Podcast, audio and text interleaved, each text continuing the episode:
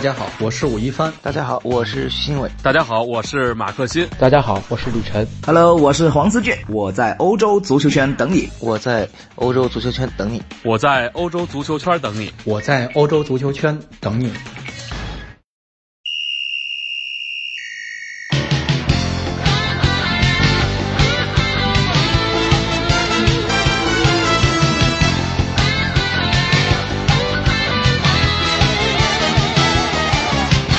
各位听众朋友们，大家好，欢迎收听本期的足球道节目。那么今天依旧邀请到的我们的 SMG 的主持人、评论员，我们的吴林轩吴老师来给我们继续点评英超的一个上半程的一个赛程啊。之前的几期节目啊，说到了三大惊喜球队，那么今天我们要说一说比较令人失望的球队。那么其实上半赛季可以说有很多球队都没有打出自己应有的表现，包括像曼联啊，包括像阿森纳，包括像富勒姆等等等等一些球队。那吴老师，您觉得相对来说令您比较失望球队是哪一支呢？令我比较失望球队，其实浩然刚刚提到了，像是可能说是有曼联吧，包括可能说有阿森纳，但其实我想把这样的球队稍稍的放后一些。如果要说绝对的失望的话，那么首先刚才提到了富勒姆，我觉得这一支伦敦的球队之一啊，他其实让我会比较的失望的。总结过来看起来吧，我觉得他失望点首先在哪呢？首先在这个赛季初啊，引援非常的牛逼，但是成绩呢，则是非常的啊，另外一个换一个词啊啊，非常的那什么啊，非常的傻。当然，最后呢，我们说到球队花了一亿多的这样一个欧元，但是打到现在的一个排在倒数的成绩，我认为这不是球队应该有的成绩。但是其实，在拉涅利上来之后啊，球队其实在某些比赛的精神面貌上面打得非常的不错，至少我可以期待一下拉涅利率领这些球队，呃，凤凰涅槃一下。至少我们说，啊，拉涅利是补锅匠嘛，这口锅我相信他还是能够补上来的，因为富勒姆这支球队其实底子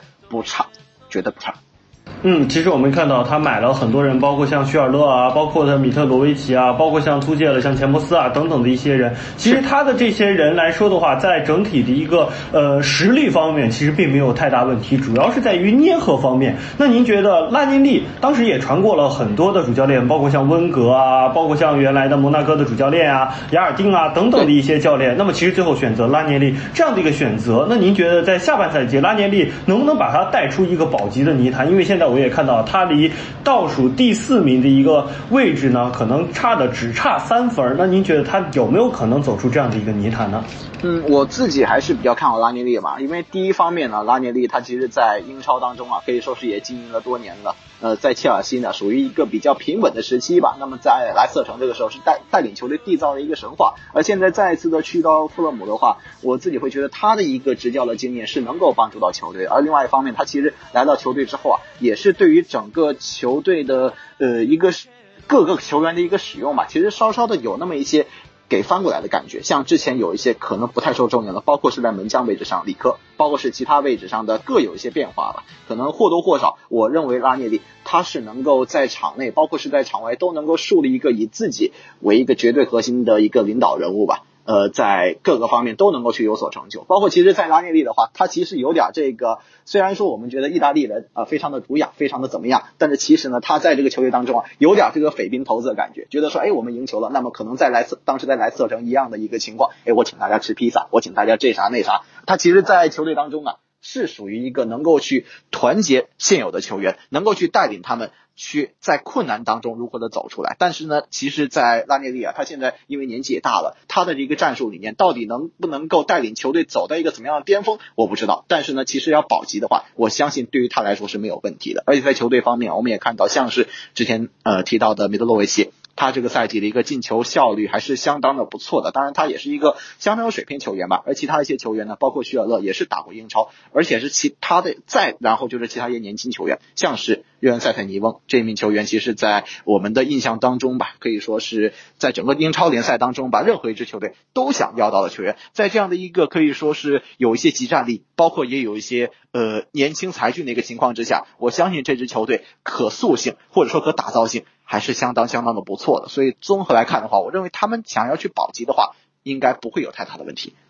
嗯，那好的，那其实除了富勒姆以外，那吴老师，您觉得可能第二让您失望的球队是哪一支呢？第二支让让我比较失望的球队，我会选择的可能是肖恩戴奇带的伯恩利队。在作为这支球队来说的话，因为我们知道上几个赛季、之前几个赛季伯恩利的表现，呃，第一个赛季刚刚上的英超吧，近两个赛季，第一个赛季刚上的英超的时候，其实作为他们来说的话，打法相当的务实，尤其是作为他们来看的话呢，当时给他们一个绰号叫做“主场龙，客场虫”。客场的话，大概一个赛季最后统共也没有得几分，但是主场的分数拿的那是一个嗷嗷多啊！伯恩利他其实在第一个赛季刚上来的时候，这其实像我之前所呃谈到的，就像一些从英冠联赛球队刚刚升上来的情况一样啊。我们想好哪些比赛我们一定要拿下，哪些比赛我们放掉，哪些主场我们一定要努力守住，而哪些客场呢，我们随便对付对付就行了。他其实呃呃伯恩利吧，至少他刚上来的那个英超赛季吧，和现在这个赛季我们说到的狼队其实是反其道而行之的。呃，伯恩利这个赛季至少。让我感觉是经过了两个赛季的英超锤炼之后吧，他其实在这个赛季已经是囤积了相当相当不错的球员。可能有些球员是在英冠联赛就随着他们上来的，他们其实表现的也是在经过两个赛季锻炼之后愈发的平稳。而同时呢，又引入了一些其实具有不错实力的球员吧。但是其实呢，说到伯恩利队呀，现在确实队内的国脚级球员非常非常的多，每一条这个线上，包括是门将，尤其其实我觉得。再说到门将这一点上，伯恩利的门将储备，我认为是整个英超联赛当中最最最最丰富的。我们说三个门将啊，希顿、哈特，包括是波普，全都是清一色的英格兰国脚球员，而且他们其实的发挥都是相当相当不错的。别说哈特这那，大家会觉得把哈特当成一个梗，当成一个玩笑来说，但其实我对哈特的发挥，他的一个整体的实力，我是相当的满意的。但是伯恩利的话，我们也知道赛季初啊，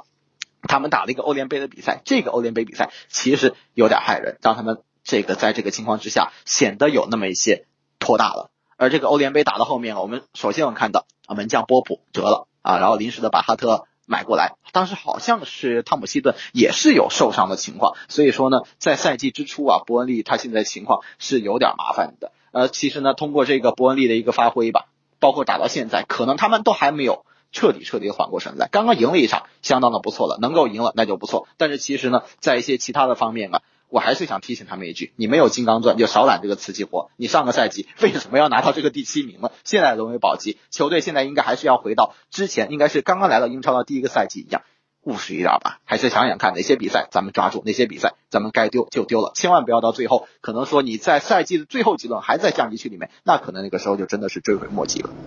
嗯，其实伯恩利这支球队呢，这赛季给人的印象还是比较令人深刻的。不过，给人印象深刻的地方都是在于他的，可能我更关注于他的一个门将方面。那么哈特到底扑了多少个球，被进了多少个球？其实我可能会更关注于这一些。那么其实就他的一个前锋线，包括他一个中场线以及后卫线，确实能人非常多。那么现在也是在一个降级区里边。那么下半赛程整体的一个表现，您觉得？因为我看了一下整体的一个呃排。排排位表啊，我看了一下，那么其实就呃英超的最后几名相差的差距并不是特别大，对，不大。那您觉得就是这支球队，呃，应该怎么做可能会走出这样一个泥潭呢？因为哈镇现在已经基本上差距很大了。那么哈镇如果确定降级的话，那么包括刚才像说到的富勒姆，包括像这一支伯恩利，您觉得会有一个什么样的变化呢？嗯，其实作为伯恩利来说的话，相比于富勒姆，我反倒觉得他们在球队当中啊，整体的话相对来说要更均衡一些。包括是在后卫线上，包括是塔科夫斯基，包括是本杰米米，他们都是属于是准国脚级别的球员。再加上，其实，在锋线上面，我对伯恩利这个赛季的一个情况还是相当的不错的。但是其实啊，我个人会在解说过程当中啊，也会对肖恩戴奇有一些自己的一些碎碎念吧。其实我对于呃。他的一个使用自己球队的前锋当中啊，更多的是选择阿切利巴恩斯、克里斯伍德，包括是沃克斯这三位。其实，呃，他们的特点归属于在一起的话，就像克里斯伍德这名球员的名字一样，Wood。就像一个木头一样，在前面顶着，在前面撞着。阿什利巴恩斯更多的在前面搅和型的一个前锋吧，混来混去。但其实他们这个赛季确实进球还呃进球的话，每个人进了四个。但是呢，他们的出场已经是达到一个相当多的一个程度了。但在这个时候啊，在三三个在这三名前锋啊属性相对来说都比较相同的时候啊，为什么我会觉得这个肖恩戴奇教练不更多的去考虑一下？呃，这个赛季可以说是高价引入的上个赛季的英冠的新靴啊，马特伊维德拉。其实他是一个在整体的这个伯恩利的一个锋线上面相对来说有点与众不同的一员，他其实是打一个引锋的，而在这几名球员身后的话，能够去扯出更多的空当，去完成一些不错的打门。他其实，在上个赛季进球效率相当相当的不错。那么这个赛季既然花那么多钱买过来，你为什么不去多用用他的？而其他位置上呢？呃，中场的话，像是也是有非常非常基本上提出一个都是国脚，但是。你到底是能够在这个中场当中去给到前场多少的创造力呢？其实，在创造力方面相对来说有那么些不足，这可能是去禁锢伯恩利能够去更进一步的原因吧。所以说，这也就我会觉得肖恩戴奇还是要明确一下自己的打法，还是把自己的一个定位吧放在一个刚刚去来到英超那个赛季的一个定位上，可能在这个下个赛季的在下半个赛季。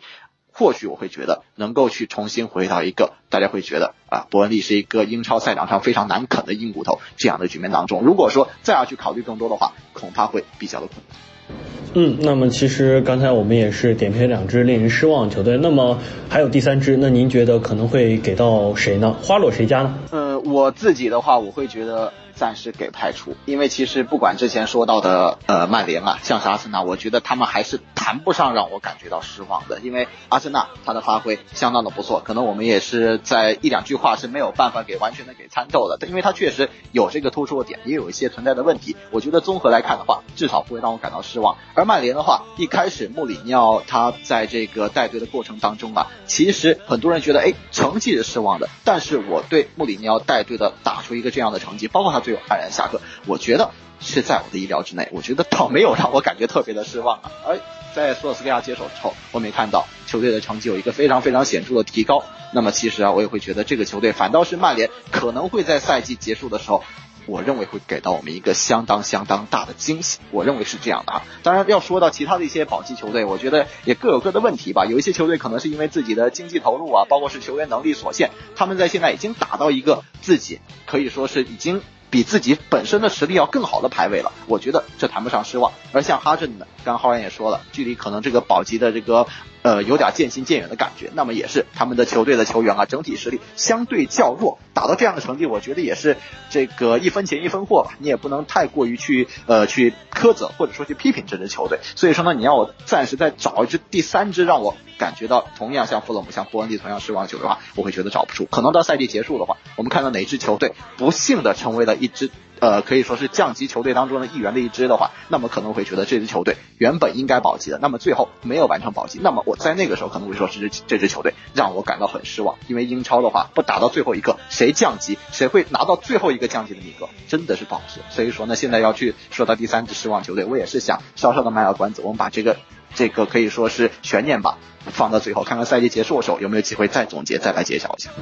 嗯，那么其实本赛季的英超进入了一个群雄割据的一个局面，那么弱者不弱，那么强者依旧恒强的一个状态。确实，在整体的一个英超里边来说的话，依旧是五大联赛中可能是最好看的一个联赛。那么今天也是感谢我们的吴老师给我们分享了他觉得可能两大失望的球队。那么今天足球道节目就到这里结束了，感谢我们的吴林轩吴老师，我们下期再见。